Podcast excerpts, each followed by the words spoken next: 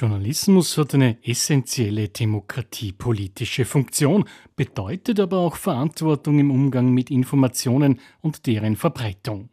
Der österreichische Presserat hat daher einen Ehrenkodex für die österreichische Presse. Das sind Grundsätze für die publizistische Arbeit erstellt, der Regeln für gutes und verantwortungsvolles journalistisches Handeln enthält und eine ethische Richtschnur für Medienschaffende ist.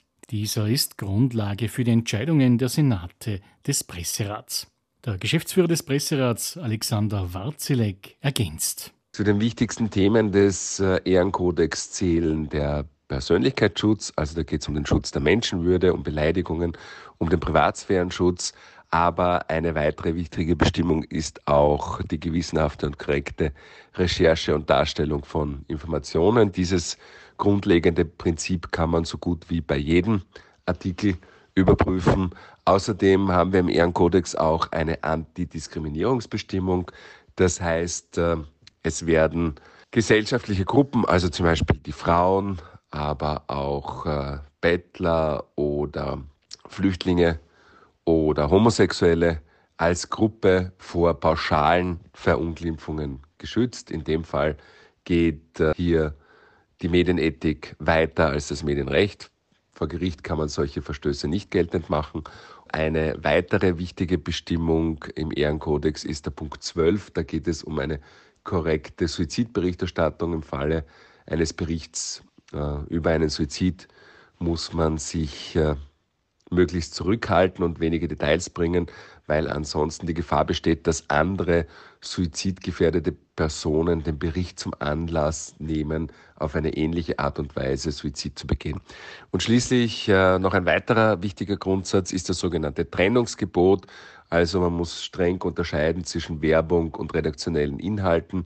Das, es geht also um Schleichwerbung und auch hier greifen unsere Senate ein, wenn so etwas gemeldet wird. Qualität im Journalismus ist ein viel gepriesenes Thema.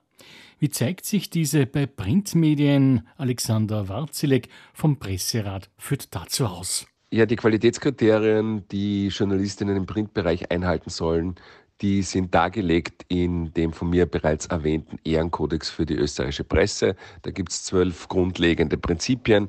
Äh, entscheidend ist vor allem, dass man gewissenhaft und korrekt recherchiert und auch Informationen entsprechend darlegt. Also es gilt vor allem der Grundsatz äh, Check, Recheck, Double Check. Also man muss Dinge und Informationen, die man äh, bringen möchte, überprüfen. Ein gewisser Punkt sind auch die Finanzen. Ohne finanzielle Mittel wird man in einer Redaktion keine Qualität zusammenbringen. Also es braucht auch einen, einen gewissen Betrag an Geld, damit Qualität ermöglicht werden kann. Mit Ausnahme einer Kirchenzeitung in Österreich sind alle Zeitungen der Diözesen Mitglieder des Presserats.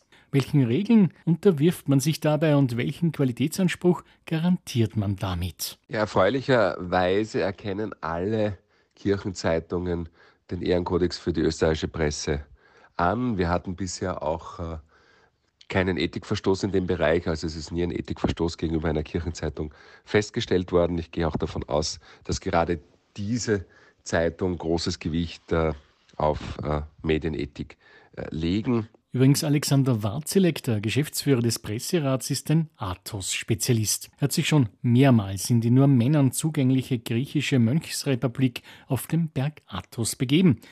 Wie es dazu gekommen ist und warum er das macht und was er dabei erlebt, darüber spricht er abschließend. Ja, ich bin halb Grieche und deswegen bin ich dann einmal mit 18 äh, das erste Mal gemeinsam mit meinem Vater zum Heiligen Berg Athos gepilgert und seitdem hat mich äh, diese sehr besondere Welt nicht mehr losgelassen. Ich bin mittlerweile über 20 Mal dort gewesen. Ich bin auch befreundet mit Mönchen die dort leben. Wir haben auch schon Mönche nach Österreich eingeladen und für mich ist das dort ein Rückzugsort, äh, ein Ort der Stille, ein Ort der Ruhe. Es gibt dort eine wunderbare Natur. Die Gottesdienste, die sind sehr, sehr mystisch.